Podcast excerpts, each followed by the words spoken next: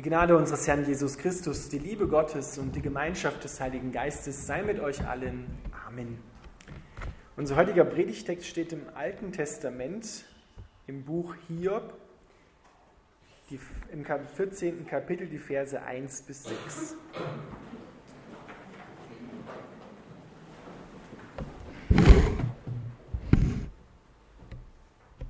Hiob sagt, wie vergänglich ist doch der Mensch. Wie kurz ist sein Leben und wie viel Leid muss er tragen. Wie eine Blume blüht er für einen Augenblick auf und im nächsten ist er verwelkt. Er verschwindet wie ein Schatten und hat keinen Bestand.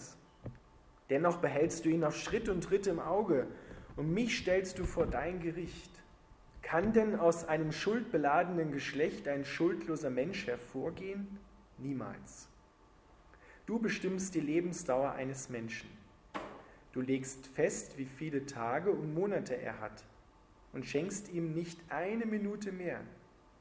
Wende deinen Blick wenigstens kurz von ihm ab und gönne ihm etwas Ruhe, damit er wie ein Arbeiter zufrieden auf seinen Tag zurückblicken kann.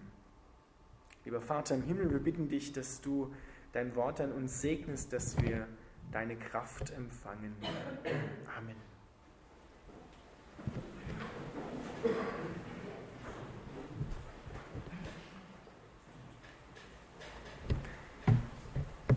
Ihr Lieben, das kommt selten vor, dass Hiob in der Perikopenordnung der Predigtexte drinsteht. Das ist meines Wissens, vielleicht liege ich da auch falsch, der einzige Text, der vorkommt. Und wenn wir den Text so hören, dann ist er erstmal ein bisschen deprimierend. Und so geht es Hiob aber auch. Der ist ziemlich deprimiert. Aber er drückt auch einige Wahrheiten aus, die Menschen heute in unserer heutigen Zeit oft vergessen haben. Wie vergänglich ist der Mensch? Wie kurz ist sein Leben und wie viel Leid muss er tragen? Wenn du einen älteren Menschen fragst, so, das kommt immer mehr, so schon manche mit 40, manche mit 50 und die Älteren dann, die sagen dir dann, Mensch, wo sind die Jahre hingekommen? Das Leben, das, das rennt dahin und je älter man wird, desto schlimmer wird das, dass die Zeit rennt und ich keine Zeit habe. Wenn du dann jemanden fragst, der so 80, 90 ist und sie schauen dann zurück, wo du denkst, wow, das ist so ein langes Leben, 80, 90 Jahre, aber die sagen, das ist irgendwie so schnell vergangenes Leben. Und jetzt bin ich schon 90, hätte ich nie gedacht, dass ich mal so alt werde.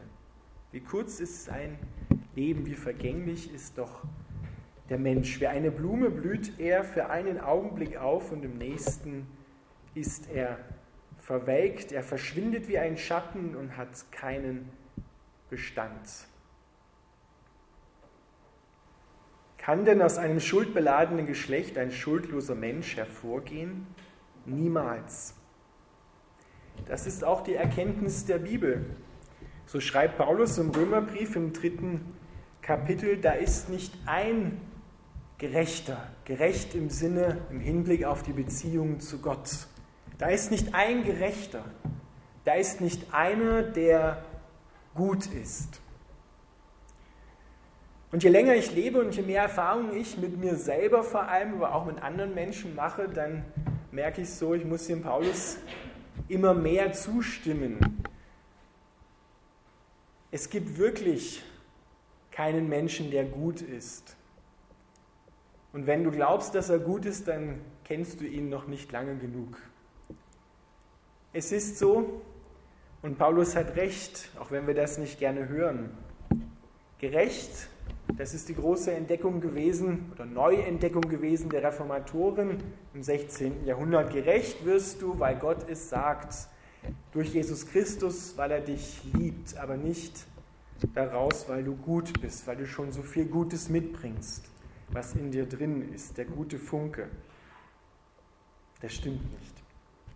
Wir werden gut, weil Gott uns gut nennt, weil er uns so sieht.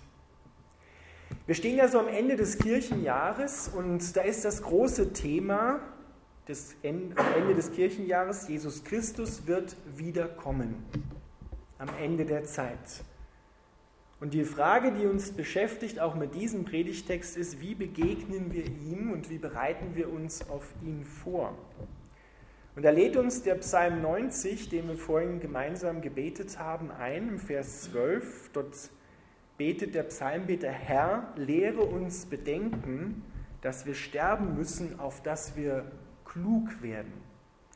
Ihr Leben, wir lieben, wir leben in einer Gesellschaft, die so auf das Diesseits, so innerweltlich ausgerichtet ist, dass sie beinahe vergessen hat, dass der Tod kommt und dass mit dem Tod vielleicht nicht alles aus ist.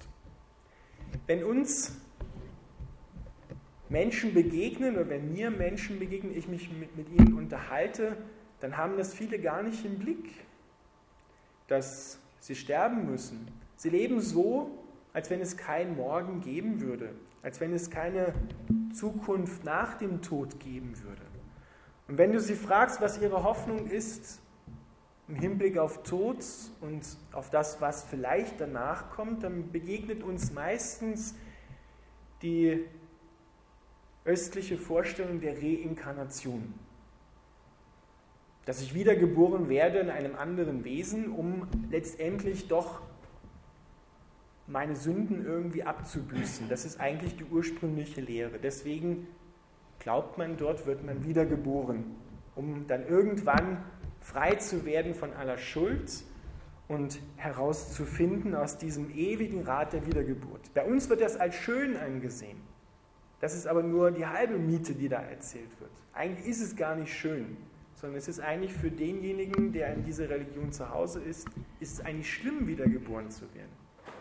Selten hört man noch die Hoffnung auf die Auferstehung. Und Reinkarnation wird von der Bibel ganz klar verneint. Der Hebräerbrief sagt, ein Mensch erlebt einmal, er stirbt einmal und dann das Gericht. Und diese Erfahrung und diese Zukunft steht hier im Hintergrund beim Psalm 90. Herr, lehre uns, dass wir sterben müssen, auf dass wir klug werden, dass wir weise werden. Und weise sein heißt im Alten Testament Ehrfurcht haben vor Gott. Ehrfurcht haben und sagen, da ist ein Gott, dem ich verantwortlich gegenüber bin, aber an allererster Stelle, der mich bedingungslos liebt und sein Leben in Jesus Christus für mich hingegeben hat. Viele Menschen leben heute so, als wenn es keinen Gott gibt. Und das nennt das Alte Testament dumm. Ein dummer Mensch ist einer, der sagt, es gibt keinen Gott. Ich brauche keine Ehrfurcht vor ihm haben. Und wer keine Ehrfurcht vor Gott hat, das erleben wir vielleicht manchmal auch an uns selber, aber auch bei den Mitmenschen in der Gesellschaft. Der hat auch keine Ehrfurcht vor dem Leben an sich. Keine Ehrfurcht vor anderen Menschen, die mit ihm unterwegs sind. Keine Ehrfurcht vor den Generationen, die nach uns kommen, die auch noch eine Erde vielleicht vorfinden wollen, eine Zukunft haben wollen. Keine Ehrfurcht vor dem, was in der Umwelt, in der Schöpfung sonst so am Leben ist. Herr, lehre uns bedenken, dass wir sterben müssen, auf dass wir klug werden, dass wir ein weises Herz bekommen. Und die Ehrfurcht, Psalm 111, der Vers 10, die Furcht des Herrn, die Ehrfurcht vor Gott ist der Anfang der Weisheit. Und die Vollendung der Weisheit ist die Liebe, ist Jesus Christus. Denn Paulus schreibt im Kolosserbrief, Jesus Christus, alle Schätze der Weisheit sind in ihm verborgen und im Glauben für denjenigen, der glaubt, offenbar. Er ist die Weisheit. Er ist das Ende der Weisheit, die Liebe, die Vollendung der Weisheit. Und diese Weisheit ruft im Neuen Testament, kommt her zu mir alle, die ihr mühselig und beladen seid. Luther übersetzt, ich will euch erquicken. Dort steht aber wortwörtlich, ich will euch Ruhe geben. Das ist genau das, wenn ihr euch erinnert, kurz an den Predigtext, das ist das, was Hiob sich ersehnt. Hiob ersehnt sich Ruhe. Und diese Ruhe, die gab es so im Alten Testament noch nicht. Diese Ruhe kommt erst durch Jesus Christus in die Welt hinein.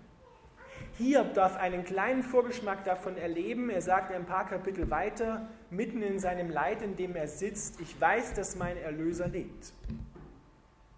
Da hat sich aber seine Situation noch nicht verändert. Er sitzt immer noch im Leid und hat ziemlich viel verloren.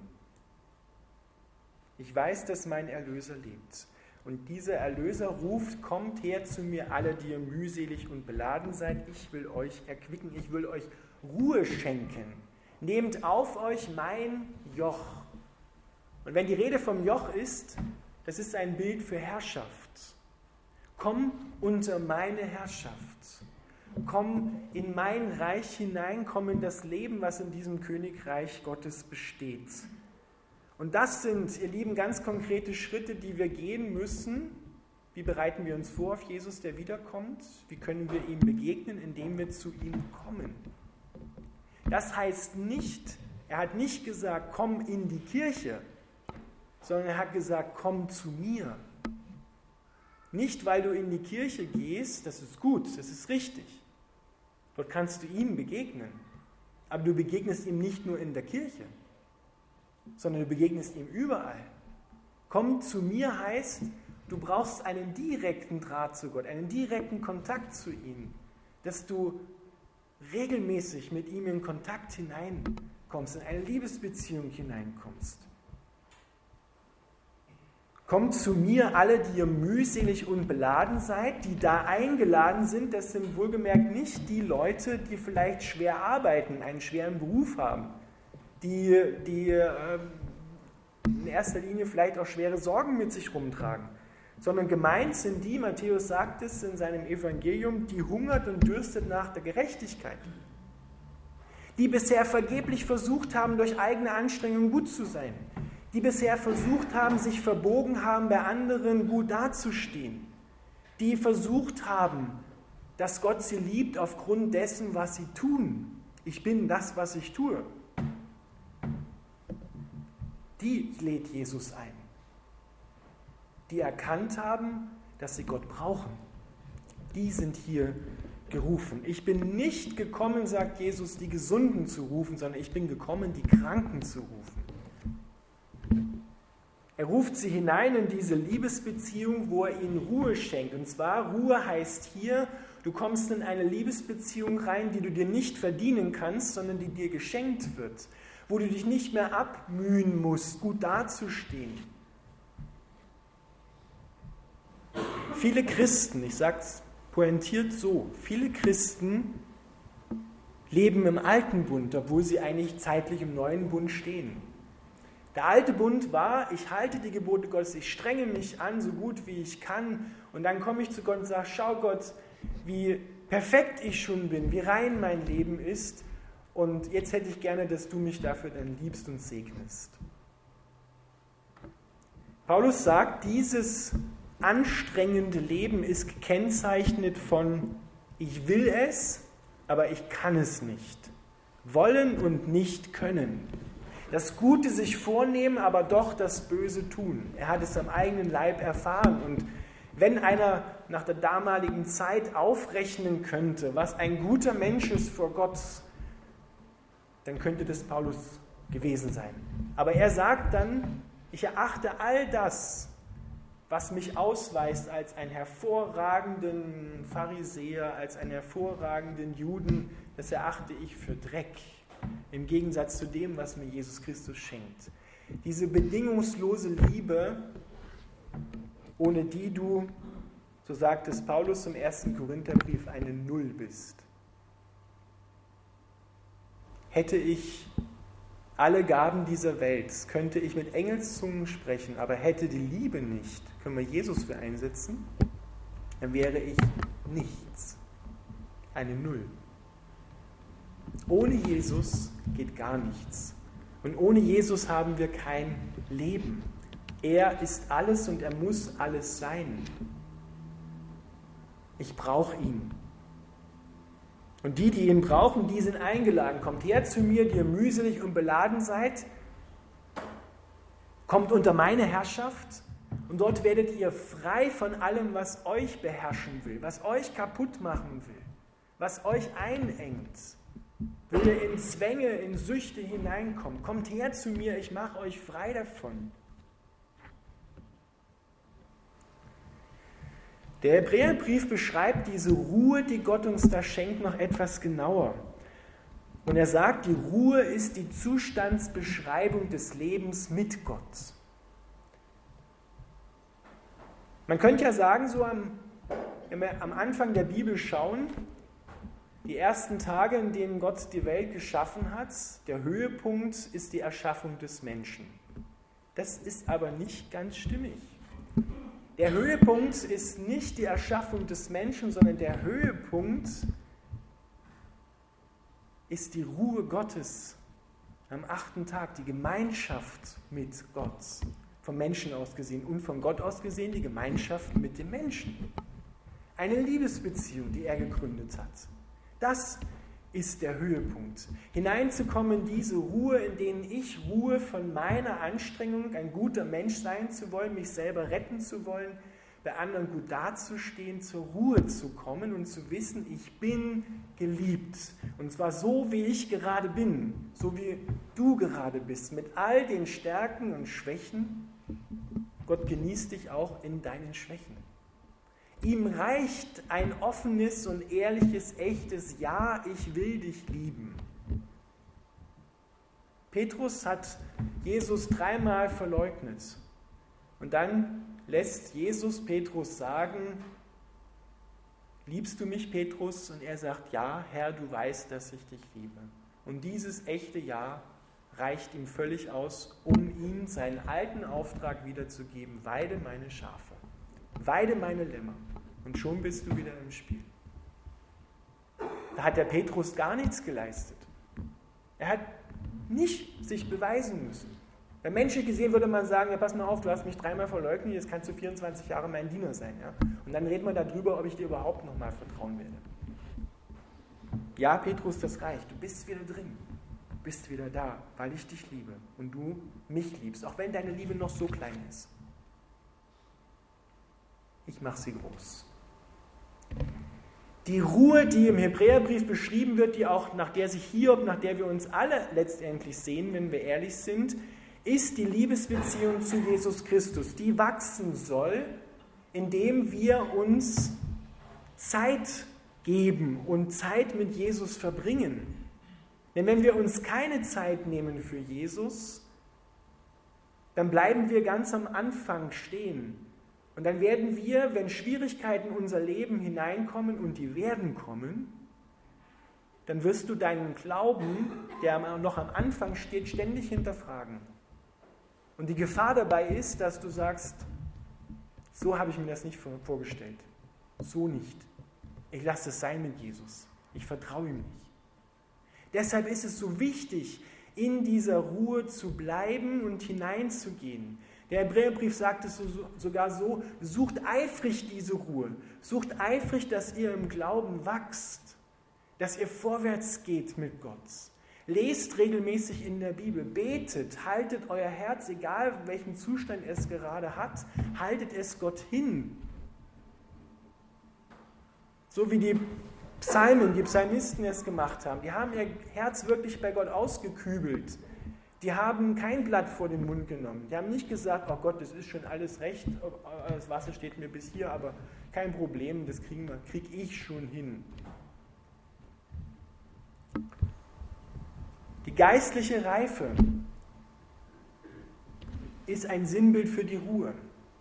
Denn wenn du, wenn dein Herz fest wird in Gott, dann wirst du auch bei kommenden Schwierigkeiten in der Ruhe bleiben. Dann wird dich nicht jeder Wind einer anderen Lehre oder Schwierigkeiten umhauen. Dann sind deine Knie fest. Du bleibst fest stehen auf der Offenbarung von Jesus. Und dann gibt es da noch für die Ruhe ganz wichtig diesen Hoffnungsaspekt. Unser Leben, sagt Paulus, ist in dieser Welt fragmentarisch. Es werden Dinge offen bleiben. Du wirst dich nicht selbst verwirklichen können. Du wirst viele Dinge offen bleiben lassen müssen. Es werden Rätsel offen bleiben, wo du keine Antworten findest. Aber in all dem darfst du wissen, dass du geliebt bist. Das ist das Wichtigste. Und die Hoffnung der Christen heißt, Jesus Christus kommt wieder Und es wird das, was hier in diesem Leben nur bruchstückhaft erkennbar wird von der Liebe Gottes, vollendet werden, wenn er wiederkommt. Eine Welt ohne Leid, eine Welt ohne Schuld, eine Welt ohne diese kaputtmachende Anstrengung, eine Welt ohne Lügen, eine Welt ohne Tod. Er wird es vollenden, er kommt und macht das wahr, was er selbst verheißen hat. Es gibt ein Jenseits. Es gibt ein Leben nach dem Tod. Und deshalb brauchen wir in dieser Welt, weil wir das wissen, nicht alles erreichen. Wir brauchen hier in dieser Welt nicht alles auskosten auf Kosten anderer, sondern wir sind freigemacht worden, um andere Menschen zu lieben, auch wenn es für uns Verzicht bedeutet, Verzicht auf manche Dinge, die wir uns hier vielleicht gerne erträumen oder verwirklichen würden. Gott sieht es. Gott weiß, was du da getan hast und er wird, sagt die Bibel, dich belohnen. Nicht wie Arbeit geleistet, jetzt kriegst du per Vertrag deinen Lohn, sondern belohnen heißt, er wird es gut nennen, sehr gut nennen und wird dir geben, was dein Herz begehrt. Lasst uns gemeinsam beten. Lieber Vater im Himmel, wir danken dir, dass noch eine Ruhe vorhanden ist, in die wir hineinkommen dürfen dass wir ausruhen dürfen von unseren nichtigen Werken, wie du es sagst, von der Anstrengung, ein guter, hilfsbereiter, liebevoller Mensch zu sein, was wir eh nicht können und Gott sei Dank auch nicht brauchen. Wir danken dir, dass deine Liebe uns verändert und wir bitten dich, dass wir ganz neu in diese Ruhe hineinfinden, dass wir hineintreten und sagen, ja, ich bin angekommen, ich vertraue nicht mehr auf meine eigene Stärke, sondern ich vertraue auf deine Gerechtigkeit, auf deine Liebe. Dass du mich durch alles hindurchträgst, auch durch die tiefsten Schwierigkeiten. Amen.